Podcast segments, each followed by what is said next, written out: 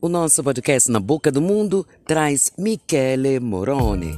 Ele é ator, pintor, modelo e cantor italiano. Ele fez muito sucesso no filme 365 e em filmes italianos e poloneses.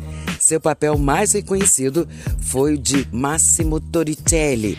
Morone é um guitarrista profissional além de cantor. Uma de suas músicas mais famosas é Feel It, do filme 365.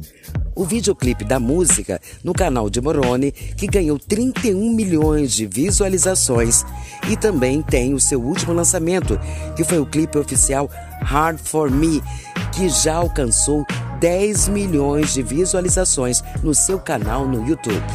Esse é o nosso podcast Na Boca do Mundo, o mundo da música para você.